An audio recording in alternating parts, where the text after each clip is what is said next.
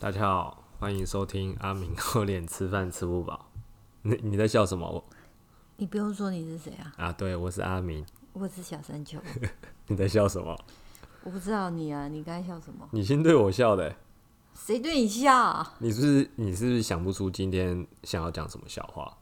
我没有要讲笑话、啊，你知道那个上一集有我的学生跟我回馈说，他觉得哇，整集听下来，结果是笑话笑话最好笑哎、那我后面讲的内容就是等于白讲了嘛。你人生事也不用那样自暴自弃啊。他还他还建议我说，我要不要就是你你开一集那个笑话全集，因为他觉得你讲笑话太好笑了。那你怎么回答他？干白痴哦、怎么可能这样子啊？没有啊，我说你怎么回他？他我就是说你不要开玩笑了好吗？因为他很喜欢 order 我一些事情，就连上课连上课要练什么内容都会 order 我说，哎、哎、明天练这个好不好？什么之类的。然后我说他不想太累什么之类的。嗯对，反正我没有在听他的啦。嗯，所以你觉得有适合讲笑话吗？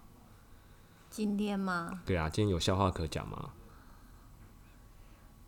今天哦，我现在一时一时想不到有什么笑话可以讲哎、还是你有那个新闻分享最近那个新闻啊？那个什么，那个本土案例有没有？哦，你说，其实我我我我不知我我只能说那个就是这两个案例，就是让台股一夜之间消失了好几亿。所以你担心的是台股跌那么多，你根本不担心那个本土疫情怎么样子？是不是这就没有办法啊，就是太多人不守规矩了。所以他而且，可是我觉得就是这不要去扯到人家是不是佛佛词这种事情，这东西就是你们你们就是这东西不是因为这个人是不是外国人才会发生。今天如果他是一个本国籍的技师，那他也不守规矩的话，这种事情还是会发生。所以不要一直在那边台女什么佛佛词，拜托，他们听得懂“分分词”是什么吗应？该只有你听不懂吧？就 CCR 啊哦，，CCR 中文是什么？解释一下。就是跟外国人交往、啊，就异国恋啊，对啊，对啊，就是分分词 CCR 啦。嗯，所以你今天就只要分享这个新闻嘛，没有笑话。明就你提的。我想一下，我看我想一下有什么笑话。你要想多久？我最近是有看到一个蛮蛮好笑的，就是就是有一个男女朋友，然后男生有就是晚上突然密这个女生说：“哎哎哎，你赶快下来，我偷了一台单车给你。”然后那女的就说：“干嘛这样？我才不要，还回去啊！”然后那个，然后那个女生就说：“呃，那个男生就说：‘你真的不要？’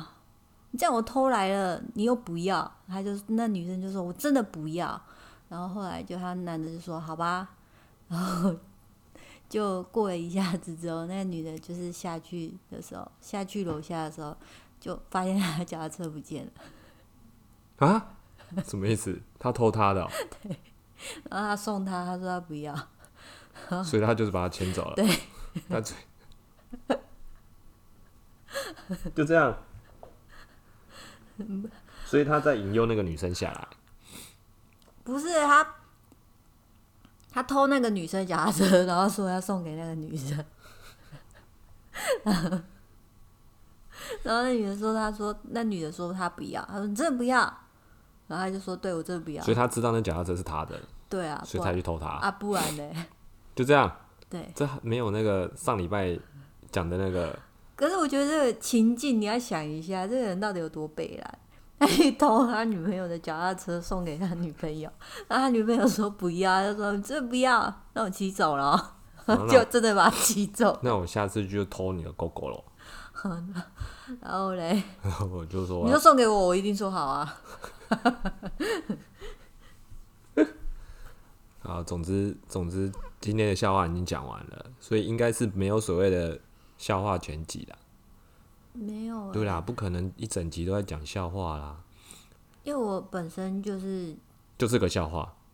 你才是个丑八怪哦。我是我是说，我本身就是讲话就是比较好笑一点啊。好，那你等一下记得后面录的录的东西也要好笑一点。嗯，嗯嘞，好，那我们就开始今天的主题好了。因为我我上礼拜上礼拜就有收集一些，就在 IG 现实动态收集了一些问题啊，就是其中有一个学生问我说，教练跟治疗师的差别差在哪里？我第一时间还反应不过来，我跟他问他说，诶、是教练跟呼吸治疗师哦，的差别？，我一开始也是瞬间也是觉得他在问你说，当教练跟呼吸治疗师的差别。对啊，我我我当下也是这样，我想说，嗯，这个应该差很多，我应该可以解释这样子。没想到他是问问我教练跟物理治疗师差在哪里，对啊，我是我是觉得差很多。然后我现在呃，应该这样说，现在是市场上有越来越多是这种双重身份，就是他跨领域，他已经是跨领域了，所以物理他同时有物理治疗师的身份，然后他也考了教练证照，然后本身也有执行动作的一些能力，然后同时可能也是也是有一些自身训练的经验呐。所以这种市场上这种教练或治疗师这种有双层双双重身份的人越来越多了，但我先今天就会是大概简单分析一下啦，因为我觉得有双重身份是好的，但是主要看你到底想要做的是哪一种。你是好好的想要做治疗师的工作，还是你要好好的做教练的这个工作？因为我觉得少只有少数的几个人可以在这两个专业同时都很强，嗯，对吧？就你你你你教课，你你如果你今天面对一个学生，然后一对一，你的主轴到底是要放物理治疗多一点，还是放训练多一点，还是各半？我觉得很难兼顾欸。对，其实很难兼顾。所以你在某一方面一定有你很强的地方，有一方面你就会稍微弱一点点。嗯，对啊，我觉得很难说你两个都要做到很强这样子。你又要兼顾治疗，你又要兼顾训练，那你可能今天帮一个学生上课，可能要上两个小时吧。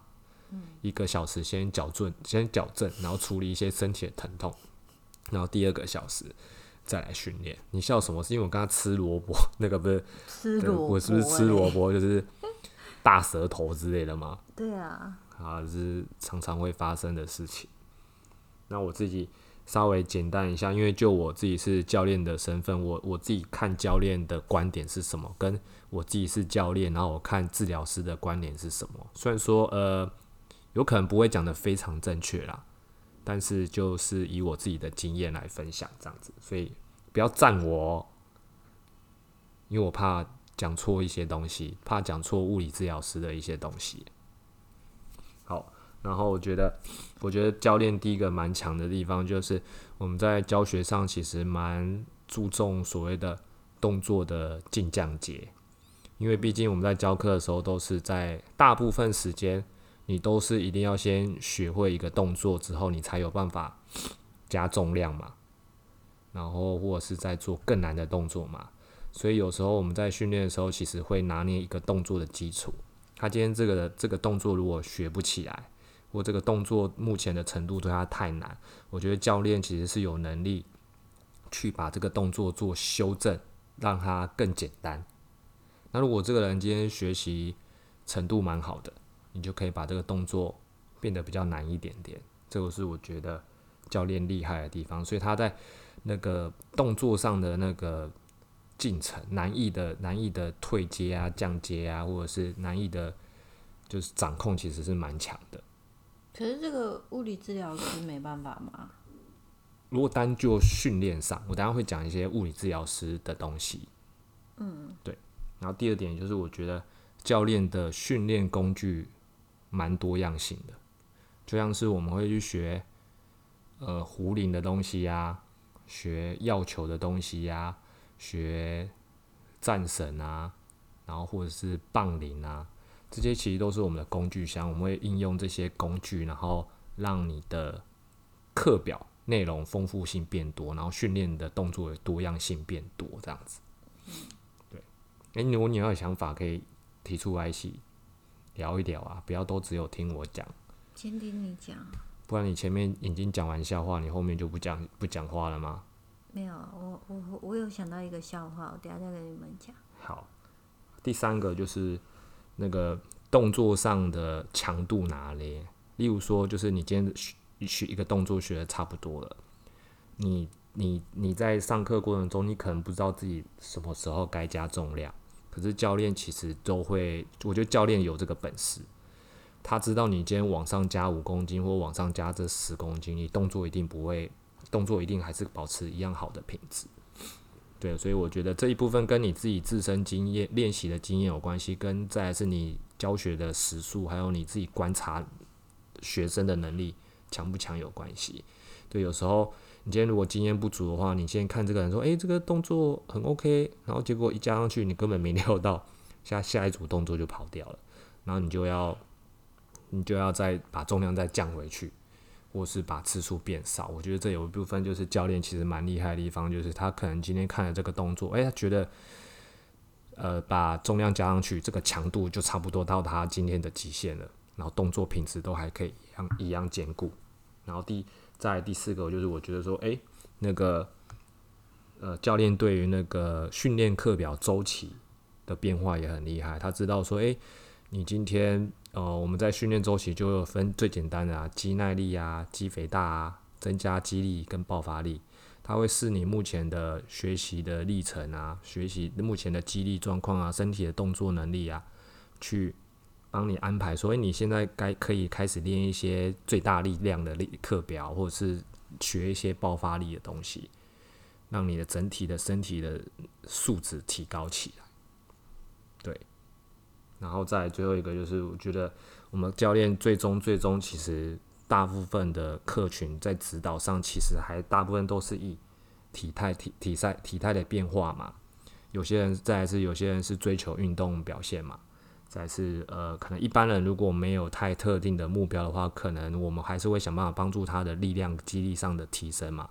我所以这些我觉得都是教练其实蛮厉害的地方。嗯嗯，你有什么要补充的吗？同意。那讲笑话喽？不用吧？你不先讲物理治疗师了吗？哦，好啊。那我们现在讲一下那个物理治疗师。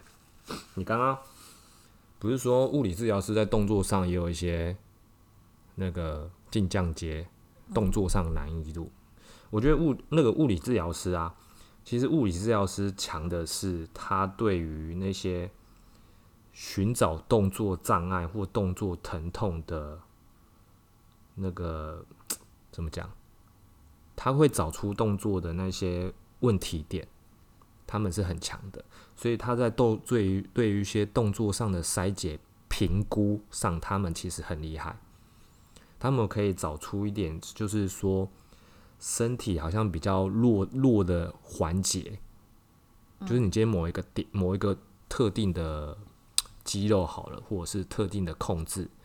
跟身体其他地方接不起来的时候，而而整体影响你整体的问题的时候，他们其实很很很会找这个东西。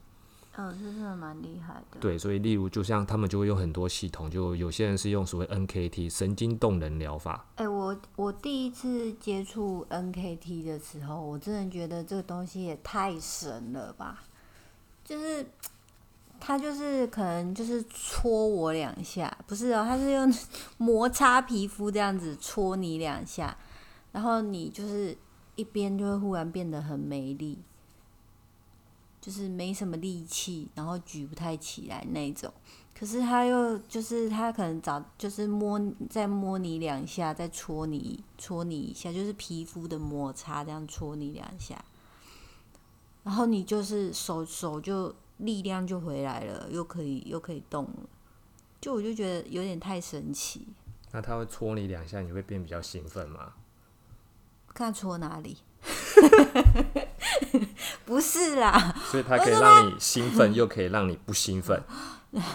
就看部位啊，就看部位不要。一直哦有烦呢、然后他就是可能就是呃，他有时候戳你两下之后推你，然后你就很容易就被推倒了，然后又再戳你两下，然后再推你，你又真的是站得很稳。我就会觉得那整个一个小时我，我不知道我自己在干嘛，我像中邪了一样。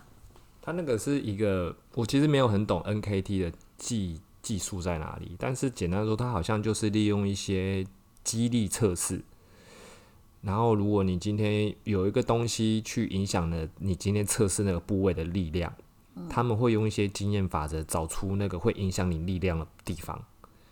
然后可能是说某某某肌肉太紧绷，然后导致你今天这个力气出不来，所以他试图去搓一搓那些比较紧绷的地方，然后再重新测你的力量。你的力量回来之后，就可他就会确定说，诶，你这边力量出不来，是因为某某地方太紧绷，或者是某某地方有一些问题，导致你的力量出不来，然后身体的连接有点像是短路的感觉。可是他厉害的是，他不是像你们想象中那种，好像用国术馆就是很用力的推，很用力的，就是敲这样子。他真的就只是摸你的皮肤，就是轻轻的这样搓两下，然后就兴奋了，不是啊，就一切就就是就是可以站得比较稳，然后可以处理，然后就是很神奇就对了。然后就叫你回家，可能说，诶，多去放纵这几个地方玩，然后做一些简单的动作，然后恢复，等于是恢复身体的一些基本能力，这样子。嗯，呀，N N K T 就是类似这样的技术，然后再来就是 S F M A 嘛，嗯，然后再就是还有另就是富祥啊，我们康复康复物理治疗所里面的富祥大大很喜欢用的评估系统，然后再就是另外还有一个系统叫 K C Kinetic Control，这反正就是这三个是目前我听到的啦，就是反正物理治疗师都有自己专惯用的惯用的手手法跟或者是专那个专长的自己的专长，所以他们就会用他们的系统去评估说你身体哪一个地方有点问题卡卡的。那你刚刚讲到不是说，诶，你他们在给你的动作也有进一些进降节，我觉得我觉得他们给你的就是之前应该有讲听过一一个例子嘛，你今天你今天去给一个医生开刀，嗯，他今天跟你收了一个十万块，开刀就是全部费用十万块，可见他可能跟你说，其实这个材料只需要一块钱，剩下九万九千九百九十九，其实就是来自于他的技术跟评估。对，所以我觉得物理治疗师有一点像这样子，他他其实他的价值是在他评估，那他给客户回去的一一就就我自己跟物理治疗师接洽一些一些学生啊，发现他们其实给学生的一些回家的算是矫正练习，或是所谓的复健运动，在我们看起来其实都很简单呢、哦，对啊、对，就像可能说啊，这个可能屁股没有什么力气，你回去要带他做一点桥式啊。诶，桥式其实对于我们来说，可能在物理治疗师眼中，他就可以帮助到他说，诶，他可以恢复到他基本臀部的一些功能。可是，在我们教练的角度上，觉得说，诶，这个只是一个暖身，可能根本还不到所谓的训练这回事情。所以我觉得强度就有差。对于治疗师来说，他只要恢复他的正常功能就好了。那所以今天治疗师可能今天诶评估完之后，给学生的这个复健运动或者是矫正运动，如果他觉得他做不出来，嗯，他也会把它相相对来说，他会把它改的更简单一点。嗯，然后他们给学生的回家的这些作业啊，其实老实说都不会很多。例如说，可能就是一个到三个动作而已，一到三个动作，然后次数也都不会很多。嗯，对，它主要就是让你身体可能去习惯说，哦，这个地方要用力，这个地方要用力，就这样子而已。嗯，可是就我们教练角度来看，说，哦，这个根本强度不到，不根本不算是运动。嗯，对，可是治疗师来说，他们就是只是要恢复他们正常的功能跟身体比较弱的那一环而已。对，所以我就是觉得说，教练跟治疗师的差异性其实差在这边。啊，当然，如果你今天就是我刚刚前面讲的，就是如果你今天是有双重身份的，嗯，你可能就是把他的弱连接找出来之后，就直接带他做训练，我觉得也 OK。现在市场上蛮多人都有这样的能力，嗯，啊，我自己是没有啦，所以我还是比较专注在帮动啊顾好学生的动作品质，然后循序的渐进的让他能够让他身体慢慢适应，然后让他身体有感觉到进步，这样子。对，所以我在我在我在强度上拿捏跟动作的品质，我是顾得比较细的那一种。嗯，对这也蛮重要的，尤其是那种需要跟物理治疗师配合的教练，就是两方有配合学生，然后呃，物理治疗师 pass 过来给教练，那个那种学生的那种强度跟动作的精准度，就更要拿捏的很准确。因为他基本上就是有伤、有伤或者是有状况的一个个案，所以，嗯、你要跟物理治疗师配合的时候，他的那个指令啊，你要非常的清楚。明确，嗯他指令一定是明确的啊，的你如果觉得不明确，你一定要跟他问清楚。但是你跟他配合的那个当下，对这个个案的动作品质啊跟强度都要拿捏的非常准确。我就像我最近接到一个学生，那学生本来就有一点，一直都有一点算是颈椎的问题。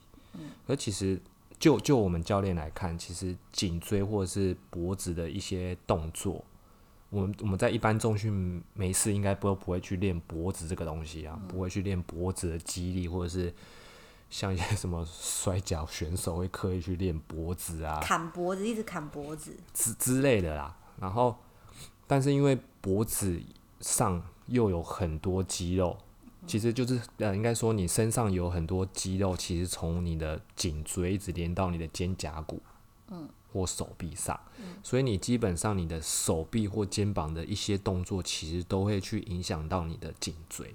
那最近就是有接到一个学生，就是他可能上完课，然后两天过后也没有干嘛，就是练练完隔天也没有不舒服，可是两天过后他就不，他就突然脖子很痛，然后脖子完全不能转，然后他他也不觉他不觉得不是像落枕，因为他就起床反正就不能动会痛，然后这种问题其实就很严重，因为他基本上已经没有办法仰头啊，去转头啊，然后就就还好，之前有先提醒他，因为他其实之前就有一点点这种小问题，就有提醒他说，诶，你有这个问题，你你要赶快去找物理治疗师去看。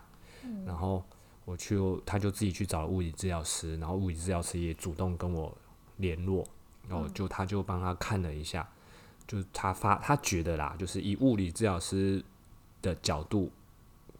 觉得说，诶，这个学生他评估下来，他是觉得他胸椎有比较卡，胸椎没有正常的活动角度，去影响到他脖子的代偿的问题。那其实我之前有大概也是评估一下他的状况，也是我觉得也是胸椎，可是我只是我只是觉得那个影响没有那么大。嗯，对。那这这次的经验也是让我觉得说，诶，其实我当初看的东西好像其实有一点点，好像也是有点问题，就是我说我胸椎有点问题。然后只是我觉得那问题没那么大，可是这次发生问题之后，给物理治疗师看，其实他觉得那个胸椎问题是很大的，嗯所以他就变成是说，他回去的时候，他要花很多时间去处理他放松他的胸椎。那他也交代我说，诶，你你上课的时候要稍微注意一下他的呼吸正不正常，嗯，或者是他在做某些特定动作的时候，要特稍微注意一下。对，例如说，他就建议说，诶，你今他今天可能做一个什么卧推或肩推的时候，你要稍微注意一下他会不会有不舒服的问题。所以你在训练的时候，可能就要先把这些动作拿掉，或是修改动作，或者是强度降低。那、这些事情其实就是教练可以做的事情，对吗？物理治疗师就会先跟你说，你先避开这些动作，不要做。上课前的暖身可以先做什么，让它的柔软度变得比较好，嗯，或是脖子比较稳定，脖子或者是练习呼吸都不要让脖子的肌肉一直出力，然后这就会变成是我在上课的暖身，嗯，然后也会变成学生回家的算是复健功课，嗯，对，然后上课就变我的暖身。那我在课表上安排，我就要去避开一些可能会导致他问题更严重的动作，然后或者是要把重量变轻，或者是修直接修改动作。嗯，对，我觉得就是要这样子跟物理治疗师配合啊，因为有时候物理治疗师如果他没有在做运动，或他没有在训练，我觉得有时候就会比较难沟通，因为我们没有共同语言。我觉得每一个教练哦，就是每一个教练都应该要有一个自己习惯配合的物理治疗师，然后他能转介学生过去，对不对？他能转介学生过来，你也能转介学生过去，然后就是互相搭配，这蛮重要的。我觉得，我觉得，我觉得教练懂一点点物理治疗师的评估，我觉得是 OK 的。你不用像物理治疗师那么厉害，所以你要做什么治疗，完全解决解决 他姐，解决他的疼痛。我觉得你不需要做到这样子，但是你大概能够分辨出这个这个东西是可以靠训训练解决的，还是说完全不行？还是说真的必须找物理治疗师？你大概有一点点这个基本的评估能力，我觉得就可以了，不用说非常专精在治疗或跟评估上。然后我觉得治疗师也要稍微懂一点点一般重训，大概在练些什么东西。所以我目前其实我接洽过的、接触过的物理治疗师，其实都都都是有在做训练，有的是喜欢。胡林像富祥大大就是富祥，富祥都是靠胡林在训练的嘛。嗯，对啊。然后之前那个像，哎，富祥也有丙级哦。哦，你说激励与体能丙级教练哦，也是个教练。然后再是之前接触到刘一成，刘一成治疗师本身也是有在重训这样子。嗯。然后那个 NKT 那个。思汉李思汉，李思汉好像也是也是都还是有，他们其实都有在运动，所以就会跟他们有一些互互相的一些共同语言，我觉得这是蛮重要的。嗯，对。所以我觉得就是我们今天就是比较了一下，就是治疗师跟教练的一些差异性啊。嗯，你如果要用物理治疗师给你的回家功课，然后要练得超级壮，我觉得是不太可能啦。嗯，懂懂那个意思吗？因为他本身专业不是让你变得非常壮，他可能可以让你身体动得更顺。嗯，好，那种找出你的问题点。对，比较比较他们强的地方在这边。啊，你至于你想要变强壮，变得身材好一点，或者是跑得快一点，你当然要靠教练去练一些技术，练一些力量，或者是练一些爆发力的东西。嗯，那我觉得教练也是可以稍微。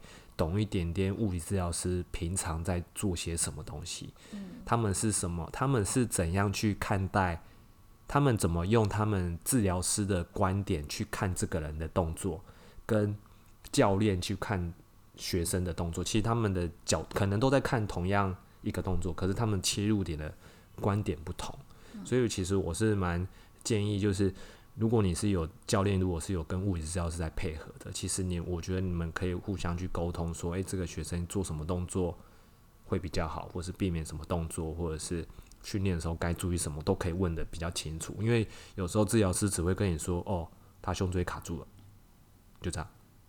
然后我通常我都会再问句下去说，像我那个学生，我就会再问他说，那他训练的时候有需要避开什么吗？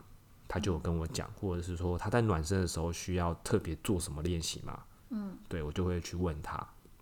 那我这样我就会比较好安排我在帮学生上课的时候的一些课表跟要注意的东西。我觉得这蛮重要的。嗯，对，不然他今天今天好自己跑去看物理治疗，那你好，如果学生够够聪明的话，他可都知道治疗师在讲什么，他可能可以跟你讲说他去看物理治疗师的状况。可大部分的学生可能。不会听得那么懂，嗯，然后他描述的又没有那么清楚的时候，那那你你在课表上的安排又没有特别去针对他目前的一些问题去避开，或者是降低降低强度，反而有时候硬练，或者是你没注意，他反而更不舒服，嗯，对，有时候教练会太急于说在呃力量上的表现要让学生更厉害，嗯，或是怎么样，就无形之中不小心把训练的课表跟强度拉得太高了。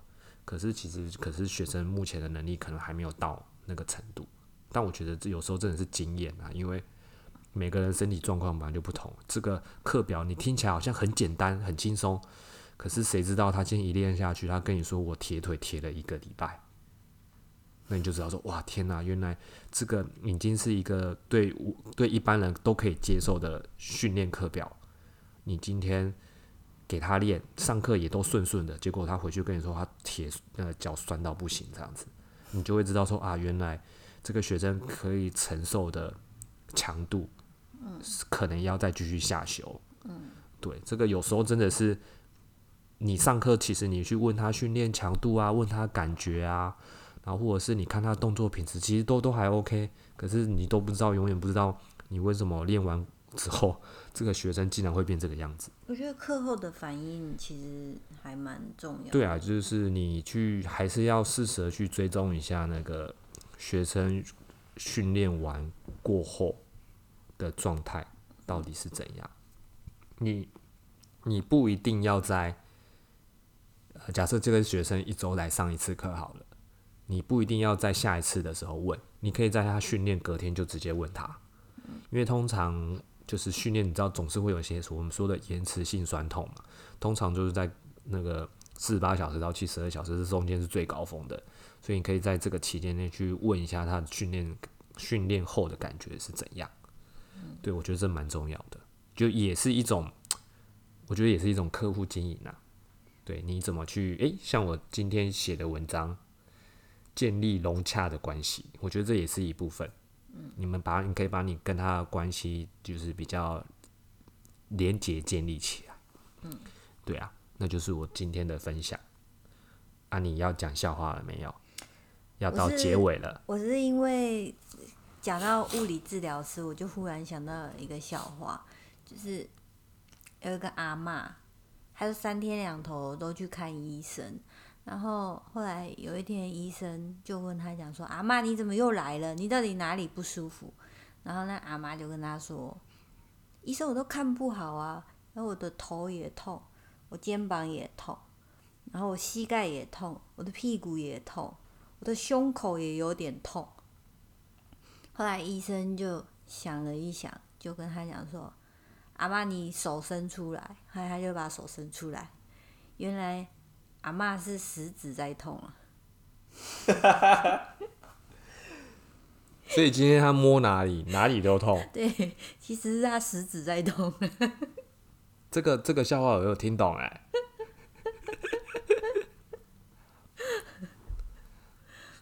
嗯，祝大家圣诞节快乐。对，祝大家圣诞节快乐。我们今天就录到这边哦。嗯，大家晚安，洗洗睡。